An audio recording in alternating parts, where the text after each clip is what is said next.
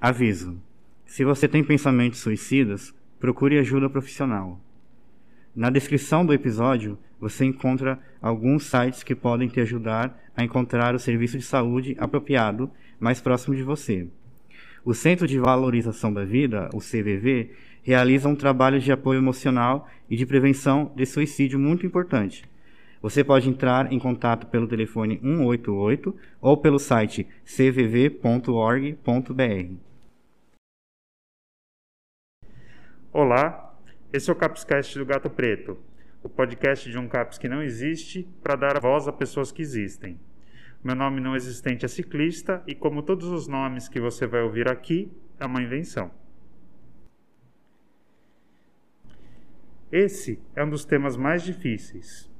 Difícil de falar, difícil de ouvir, pode trazer lembranças muito sofridas.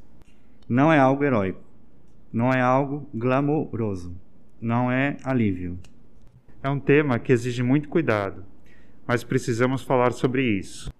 Nosso tema hoje é prevenção e pós-venção do suicídio. Bora falar sobre isso?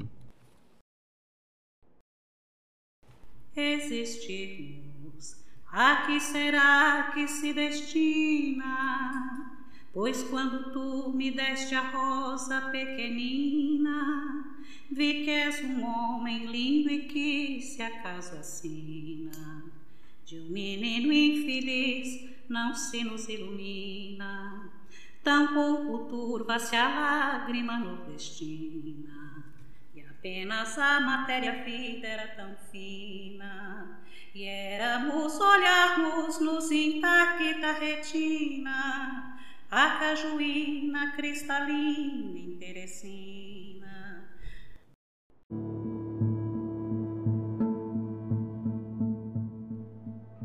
Eu acho que hoje em dia tem uma grande pressão social para as pessoas seguirem um seguirem um padrão da sociedade e muitas delas não conseguem e é o que acaba essa, essa, essa pressão acaba fazendo pessoa se sentir mal, se sentir que não está correspondendo à expectativa das outras pessoas e com isso ela pode pensar em simplesmente acabar com tudo porque é uma pessoa muito forte e ela não está emocionalmente capacitada para aguentar essa pressão. Eu acho que a falta de apoio, né? É, não ter ninguém para desabafar, não ter ninguém para contar, é, não ter um alicerce, não ter, não ter nenhum amigo, um bom um ombro amigo, né? Ser julgado o tempo todo, ser, ser discriminada e outras coisas, acho que contribui bastante. A falta de dignidade também leva a pessoa ao suicídio. Tem um filme que expressa muito isso, que eu até chorei assistindo ele. Um filme que chama Beleza Oculta. Eu, eu tô tentando consertar minha cabeça. O Howard é um cara brilhante, criativo. Ele não é só o chefe, ele é um amigo. Ele perdeu a filha. Ele era corajoso, amava a vida e agora ele a odeia. O autor desse filme ele foi muito desvalorizado no seu trabalho porque ele perdeu a filha, né, no acidente, e ele entrou numa depressão profunda. E aí, graças a Deus, ele teve muito apoio dos colegas dele de trabalho e eles começaram a reconhecer dentro dele precisava fazer para ele, ele motivar, para ele voltar a ser o que ele era antes. E graças a essa compreensão é, das pessoas, ele começou a voltar a ser o que ele era antes, ele foi valorizado como pessoa. E isso, isso já contribui para a pessoa não, para não levar a pessoa ao suicídio. Ai, o meu neto, meu neto se, se matou com 39 anos. Eles moravam aqui em São Paulo e foram para Praia Grande. Ele se sentiu só, seu irmão dele, e meu, meu filho tá com depressão até hoje. Agora que ele tá melhorando um pouco, tá sem trabalhar, mas ele sente muita falta do filho dele. E o filho dele usava muita cocaína. Cocaína levou ele pra, pra morte. Então meu filho ficou muito desgostoso com isso. Agora que ele tá melhorando. Passei um período de difícil de diagnóstico e transtorno bipolar. Então é dito que a, a pessoa tem mais força de, tá, de, de fazer a, o suicídio quando está no período, período de mania. E foi o que aconteceu. Estava com, com mais energia e aí a atitude de, de tentar o suicídio foi estar de, de mania passando para depressão. tá um estado misto, assim. Tava delirante, imaginava coisas, né? Pensando que, que era uma pessoa importante, algo assim. Então, é, a queda é, foi bem difícil. Eu já vi bastante relatos de pessoas que estavam tendo uma convivência supostamente normal, mas no dia seguinte souberam que a pessoa com que elas que convivia acabou se matando, né? O que vem é aquela pergunta, né? Será que convivência é conhecimento? E será que conhecimento é convivência? Porque muita gente convive com várias pessoas, mas os diálogos são grandes monólogos que sucedem outros monólogos, né? E no fim ninguém tá falando com ninguém, só tá tendo uma convivência, uma troca de falas, mas nenhuma fala se encontra com a outra, né? São como se fossem gritos mudos no deserto. E quando a gente fala sobre suicídio, a gente fala muito sobre o dito, né? Aquilo que foi dito, né? Mas aparentemente, na questão do suicídio, conta-se mais o que não foi dito do que o, foi, do que o foi dito. O enigma é: se o ser e o ser se encontram, como pode ser que convivem em desencontro? Como tudo se engendra numa sinfonia de silêncio, em que gritos mudos se chocam? Como suportar o peso de um grito mudo na interioridade de uma psique atormentada? E essas questões que são mais ligadas a um reino de sutilezas se perdem sempre numa brutalidade que externaliza tudo aquilo que não foi dito antes. A limitação física, a dor no corpo, uma dor incessante que não passa nem com a medicação, ou tudo que você fazia antes você não poder mais fazer, se tornar inútil, incapaz. Isso daí é bastante propício para tornar aguda a vontade de dar um fim na vida. A dor, dor, dor da alma e a dor física, a dor física do corpo mesmo. Acho que a indiferença também das outras pessoas em relação a quem está passando por esse problema era um fator também que leva a pessoa a se angustiar, né? Então, eu acho que a falta de empatia também talvez seja um, uma das coisas que leva a pessoa a se, se suicidar também. Eu acho que tentar encontrar a causa é muito difícil porque é bem pessoal mesmo. Só a pessoa que está sentindo aquilo é que sabe do que se trata. Mas eu acho que fatores sociais, psicológicos, emocionais, enfim, de todas essas ordens.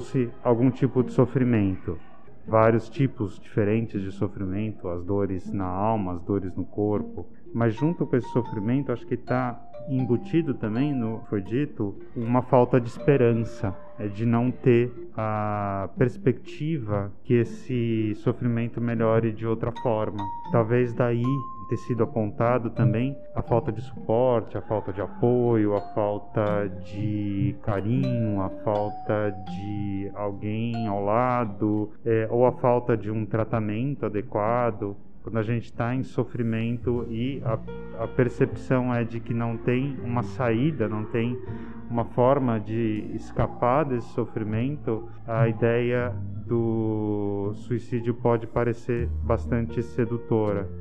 Como é que a gente muda isso? Como é que a gente pode diminuir o sofrimento? Como é que a gente pode dar esperança para as pessoas? Eu acho que só medicação não adianta. A pessoa tem que falar, ela tem que falar o porquê que ela está se sentindo de, de uma forma dessa forma, porque ela quer se suicidar. Ela tem que procurar profissionais, se esclarecer, procurar ajuda, principalmente, como já foi dito, ela falar, porque só medicação, eu acho que só me, é, medicamento não, não ajuda 100%. Muitas vezes a gente confunde o que uma pessoa é com o que ela circunstancialmente manifesta. Tem até uma frase né, existencialista que fala que a existência precede a essência. O que quer dizer que não existe uma fórmula padrão, né, uma fórmula que é aplicada antes da pessoa, E essa fórmula traduz o que essa pessoa é, né? A pessoa está em contínua mudança. E essa continuidade de mudança revela que a existência ela antecede a essência, porque a essência é uma coisa dada, uma coisa definida. Mas a existência não. A existência ela está sempre em contínua mudança. E muitas vezes quando a gente confunde o que uma pessoa é circunstancialmente com o que ela é definitivamente, a gente acaba por, por, por se perder nesse, nesse ter, né? Porque o que a gente tem da pessoa é circunstância e não e não a essência. E quando a gente acha que o conhecimento da pessoa já acabou, já está dado, a gente começa a perder as modificações constantes que ela tem. E é por isso que muitas vezes a convivência, por ser muitas vezes preconceituosa, por acreditar que a pessoa já está formada, que a pessoa já está em um processo definitivo, acaba por esquecer da própria convivência. Porque a convivência é uma abertura infinita. E se não há abertura infinita, não há, não há convivência. E eu acho interessante, porque muitas vezes a gente vive dramas silenciosos, né? Tem uma música, inclusive, que fala sobre suicídio, né? Chamada Essa Noite Não. E, e essa diz até que as pessoas enlouquecem calmamente, viciosamente, sem prazer. Então, as pessoas elas vão enlouquecendo, né? Vão, vão carregando em si uma série de dramas que não são contadas. E esses dramas vão temperando a carne, né? Pro, pro seu desentendimento, pra sua explosão, né? E a gente nunca. Muita gente não vê a pólvora sendo colocada dentro da pessoa, a gente não vê aquele fio da dinamite, né? A gente só vê a explosão. E quando chega a explosão já é tarde demais. Eu vejo a necessidade de maior abertura de serviços e portas abertas, onde a escuta se faz necessária para dar esse suporte para as pessoas que trazem, na minha opinião, é a dor maior que tem, que chega até o suicídio. É um pedido de socorro. Como bem foi dito, a escuta é muito importante. Um abraço, um, as amizades, porque a gente por vezes precisa de uma pessoa da mesma idade, pessoa de outra família, tem uma outra visão. E o médico também com intervenção medicamentosa. Uma, da, uma das causas também principal, assim que a gente pode fazer também para evitar o suicídio, é fazer o mundo enxergar a gente como a gente é, tratar a gente com respeito, que nem no meu trabalho.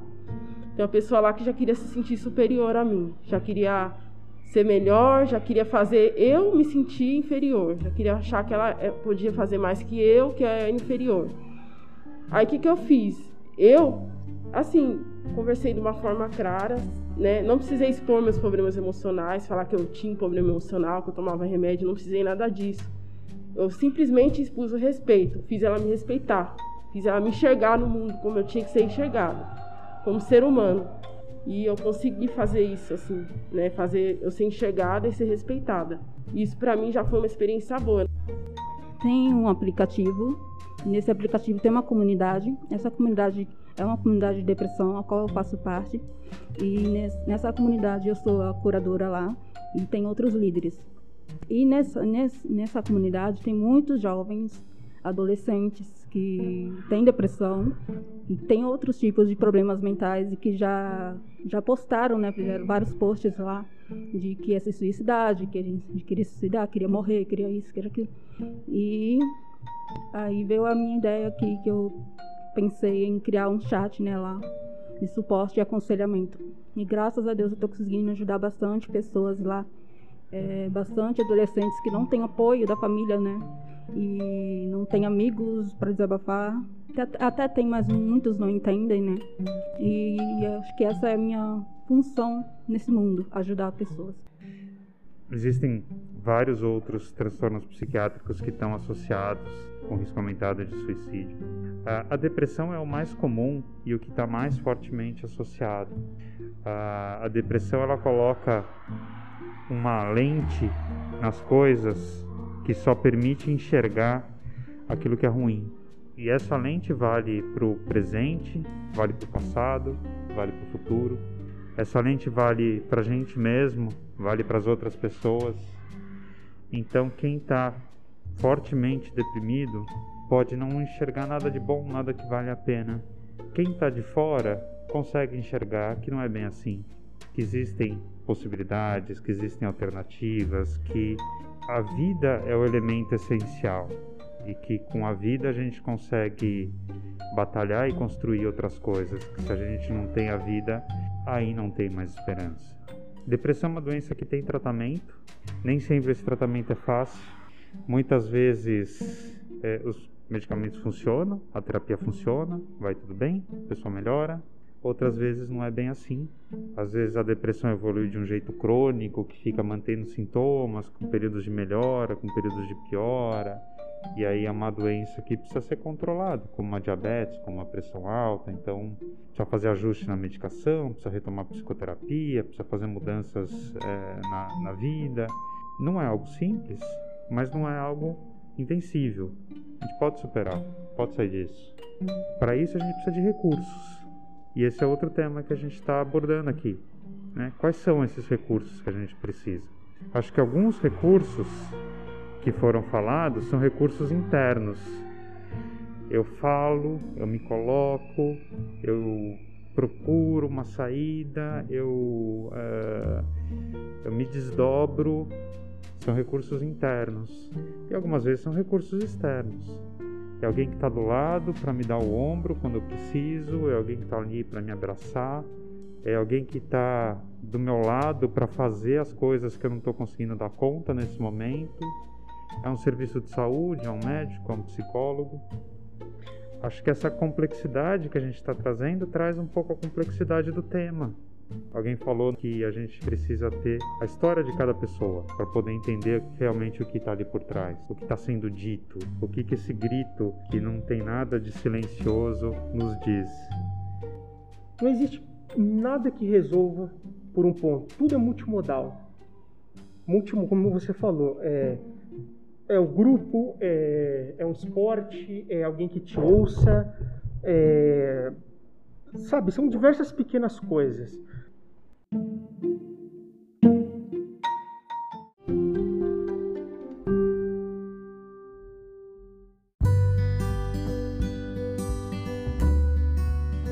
Me veio na cabeça aquela oração que é usada pelos alcoólicos anônimos, para os narcóticos anônimos. Como é que chama aquela oração? Oração da serenidade é essa. Concedei-nos, Senhor, a serenidade necessária para aceitar as coisas que não podemos modificar, coragem para modificar aquela que podemos e sabedoria para distinguir uma das outras. É, inclusive, se vocês forem numa reunião do Narcóticos Anônimos, do Neuróticos Anônimos ou até dos Alcoólatras Anônimos, é, você vai ver que eles vão utilizar aquela frase só por hoje não, né? E é um dia de cada vez, né? Porque você vive um dia de cada vez, né? A, a luta contra a ideação suicida é algo que se constrói diariamente, né? Você tem que se consertar todos os dias, né? Não é um dia pela semana, ou uma hora por dia, ou pensando 10 minutos por dia. É uma. É, lutar contra o suicídio é de fato um modus vivendi, né? Aquilo que a gente chama de modus vivendi é o modo de, de viver, né?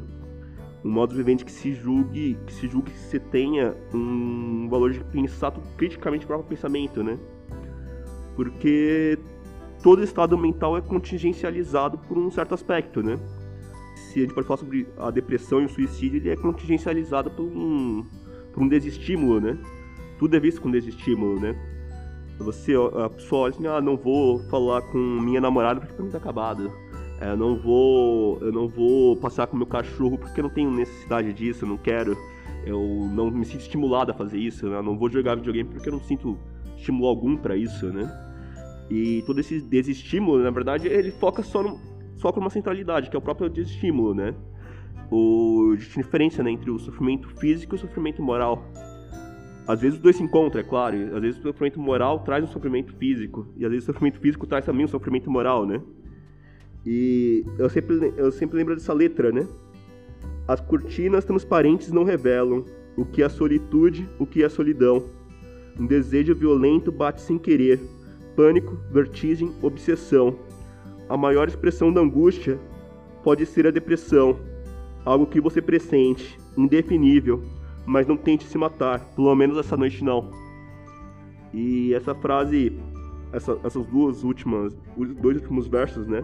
Mas não tente se matar, pelo menos essa noite não, algo que eu penso com certa frequência, né? Às vezes eu tenho ideações suicidas, mesmo depois de momentos felizes, né? E eu sempre me concentro nessa frase, né? Mas não tente se matar, pelo menos essa noite não. Às vezes me ajuda bastante. Todas as questões precisam ser consideradas. Eu, particularmente, coloquei todas elas num papel e comecei a eliminar tudo aquilo que não me servia. E algumas ainda me machucam. E sobre essas, eu me mantenho à distância. Como eu disse, não existe uma fórmula, mas é assim que eu vou vivendo todos os dias.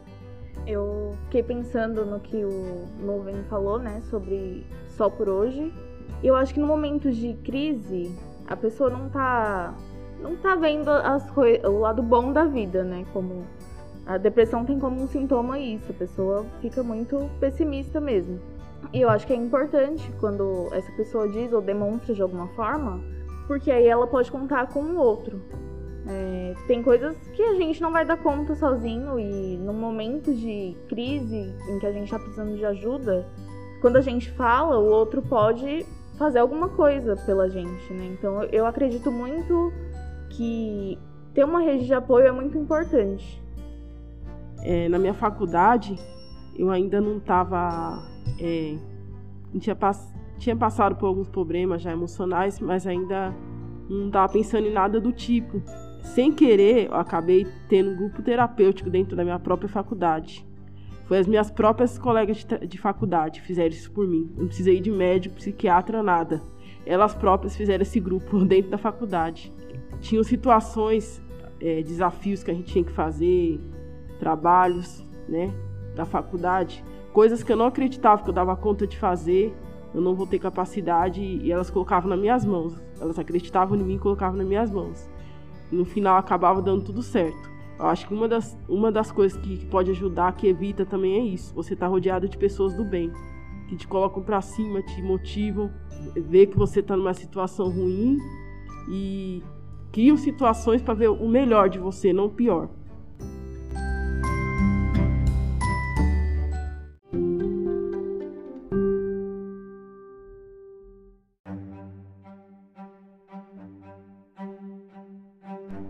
Era para eu me sentir assim, culpada, mas eu vejo que a minha mãe está feliz, minhas irmãs, mas eu estou um caco. A culpa é outro sentimento que vem muito forte com a depressão. Tudo pode ser motivo para a culpa. O que você fez, o que você deixou de fazer, o que você pensou em fazer. Até se sentir mal, se sentir triste, estar sofrendo pode ser motivo para se sentir culpada. Então, às vezes, quem está num quadro depressivo se sente culpado por não conseguir ficar feliz junto com as pessoas. Um tema que acho que também ficou um pouquinho aqui no ar é como é que a gente conversa sobre isso. Porque ele diz que o pensamento louco, né, o pensamento insano, ele é circunscrito à própria lógica, né? Ele dá voltas. Se você falar, por exemplo, para um homem, olha, ninguém está conspirando contra ti, né? Não se preocupa, ninguém tá, está conspirando contra ti. Ele vai responder. Mas todos os homens que conspiram, conspiram silenciosamente. Todos os homens que conspiram, diz que não conspiram, porque são conspiradores. E quando se fala sobre a depressão, né, sobre a ideia de você ver todas as coisas de forma desestimulante, você vê essa, essa, esse ciclo que fica rodando, rodando e rodando, né? Você pode falar para pessoa depressiva, olha só, mas você tem... Você é bonito. Por que você não sai, vai pra uma balada, vai beber, vai, vai cantar, vai, vai ouvir música? Ele vai dizer que não tem vontade disso. Porque a lógica dele vai ficar girando e girando nesse desestímulo não é uma questão só sentimental, né? Também é uma questão epistemológica de colocar a pessoa em outros enquadramentos mentais para que ela fuja da circularidade do próprio pensamento. E isso é difícil, porque a sanidade é uma coisa difícil, né? Porque a sanidade ela se encontra no paradoxo, né? Você precisa ter os dois lados para as coisas funcionarem, né? É daí também que vem aquela frase, né? O homem sensato tem a tragédia em seu coração e a comédia em sua cabeça. Porque se você tiver só a tragédia, você se torna depressivo, né? Se tiver só a comédia, você vai começar a fazer, fazer loucuras, né? Na sua vida. Então, você precisa de vários pontos diferentes que se conectam para aí você ter a sanidade. Só que para isso você, precisa, você vai precisar de várias coisas, né? Você vai precisar da terapia, vai precisar do esforço próprio, vai precisar dos remédios, vai precisar da assistência familiar vai precisar da assistência social. São tantos processos diferentes, mas cada um atua um conjuntamente do outro. Tudo isso gera uma nova complexidade que pode levar a pessoa a sair da própria circularidade cíclica dela, né? essa circularidade que se repete em desânimo, sempre aplicando desânimo a qualquer coisa. É só o desânimo sendo aplicado a qualquer coisa, precisa sair dessa circularidade. Eu vou dar um exemplo, vou dar um meu exemplo, tá? Eu penso em suicídio, eu acho que há 20 anos. Dentro desse intervalo, desde que eu comecei a pensar em suicídio, em 15 anos eu não falei para ninguém. Dentro desses 15 anos eu tive terapia. E na terapia também não falei para o meu terapeuta. Inclusive meu terapeuta perguntou, falou, falou para mim, se você tiver algum tipo de pensamento suicida, procure um psiquiatra. Naquele momento eu tive preconceito e eu vim segurando essa vontade de suicídio, eu vim contornando durante muito tempo sem falar com ninguém. E há cinco anos eu tive um pico queria me matar de qualquer jeito. Então eu deixei o meu um sentimento que é muito forte entre todos, que todo mundo tem, que é o medo.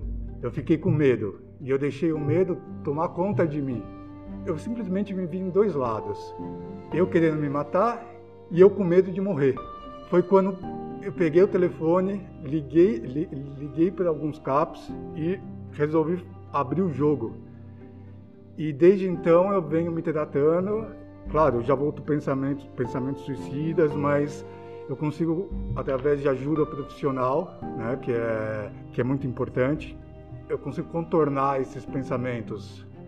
Não adianta chegar e querer me culpar, dizer que eu sou uma pessoa fraca. É, muitas pessoas dizem que a gente é covarde, muitas pessoas dizem várias coisas sobre a gente, mas eu, eu assim, eu sou avessa a essa impressão. Eu sou um ser humano e, junto com o ser humano, eu tenho todas as potencialidades. Simplesmente aconteceu e pronto, eu não tive medo. Uma das vezes eu fui desafiada. É, quando eu fui desafiada, eu fui e fui com tudo. Então. Quando a gente vai conversar com alguém sobre esse tema do suicídio, é importante que essa conversa seja aberta, seja franca, seja verdadeira, seja transparente e seja acolhedora. Não adianta é, criticar a pessoa, ameaçar a pessoa, é, fazer a pessoa se sentir ainda pior porque está com esse pensamento de suicídio na cabeça. Também é, esse comportamento de desafiar ou de é, menosprezar os pensamentos suicidas também é, atrapalham muito. Então, às vezes, esse é o, a, a gotinha né, que estava faltando para o barril derramar. A oportunidade que eu tive de conversar sobre pensamentos suicidas e atos suicidas foram com os profissionais aqui do CAPS mesmo. Foi onde que eles me acolheram na época e eu tive a oportunidade de falar francamente, francamente com um grupo também. Um, era um grupo que compreendia, porque eu acho que muitas das pessoas do grupo passaram, passaram por isso também. Então, foi onde que eu senti alívio, é, procurando, procurando ajuda profissional e de pessoas que já passaram por isso. Bom, no início do meu problema, né, eu não tinha apoio, né, não tinha é, com quem contar. Então, eu tentei, né, uma vez.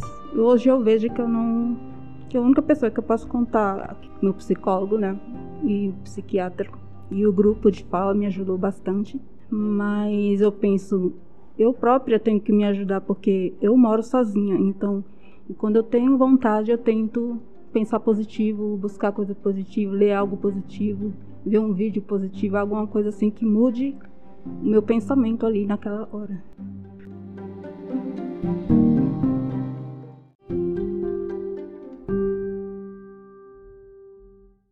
Bom, como esse foi um tema muito difícil e desgastante, eu vou aproveitar para estrear uma nova sessão do nosso podcast, o Positivamente. Vamos lá? O que você faz que positiva a sua mente? Eu leio. Eu, eu só consigo ver filme. Me coloco no lugar do outro amando ele. Eu sonho. Eu estudo. Normalmente é alguma coisa que me tira do meu excessivo autocentramento. Uma arte, alguma coisa prazerosa. Eu canto e oro a Deus. Eu assisto televisão. Aí eu mostro pro outro o que eu tenho de bom. Bom, eu ouço música e escrevo.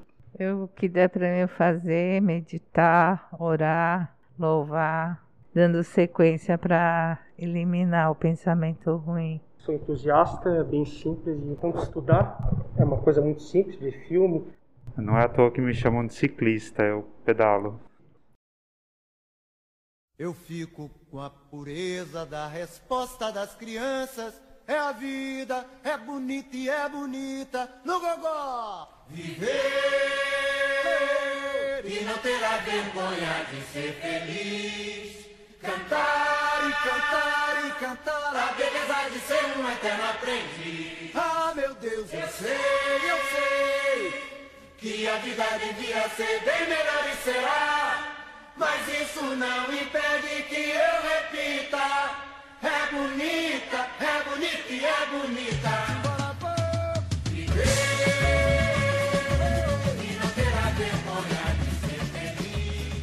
Esse foi o podcast do Gato Preto. Ouvir nos faz melhores. Espero que todos tenham gostado dessa nossa rosa pequenina. Participe do nosso podcast, mande uma mensagem de voz para nós dizendo do que você gostou ou não nesse episódio. Ah, e não deixe de nos seguir no seu tocador de podcast favorito para não perder nenhum episódio. Até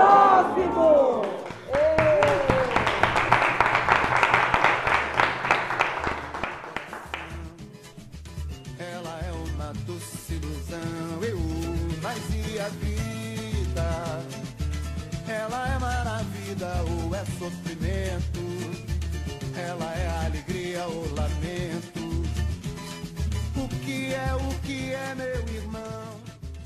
Depois de tudo, do quase morte em minha vida, hoje eu percebo que não vale a pena. E que o que eu aconselho é que todos nós sejamos combatentes. Todos os dias existe uma guerra. Então vale a pena viver, apesar de tudo.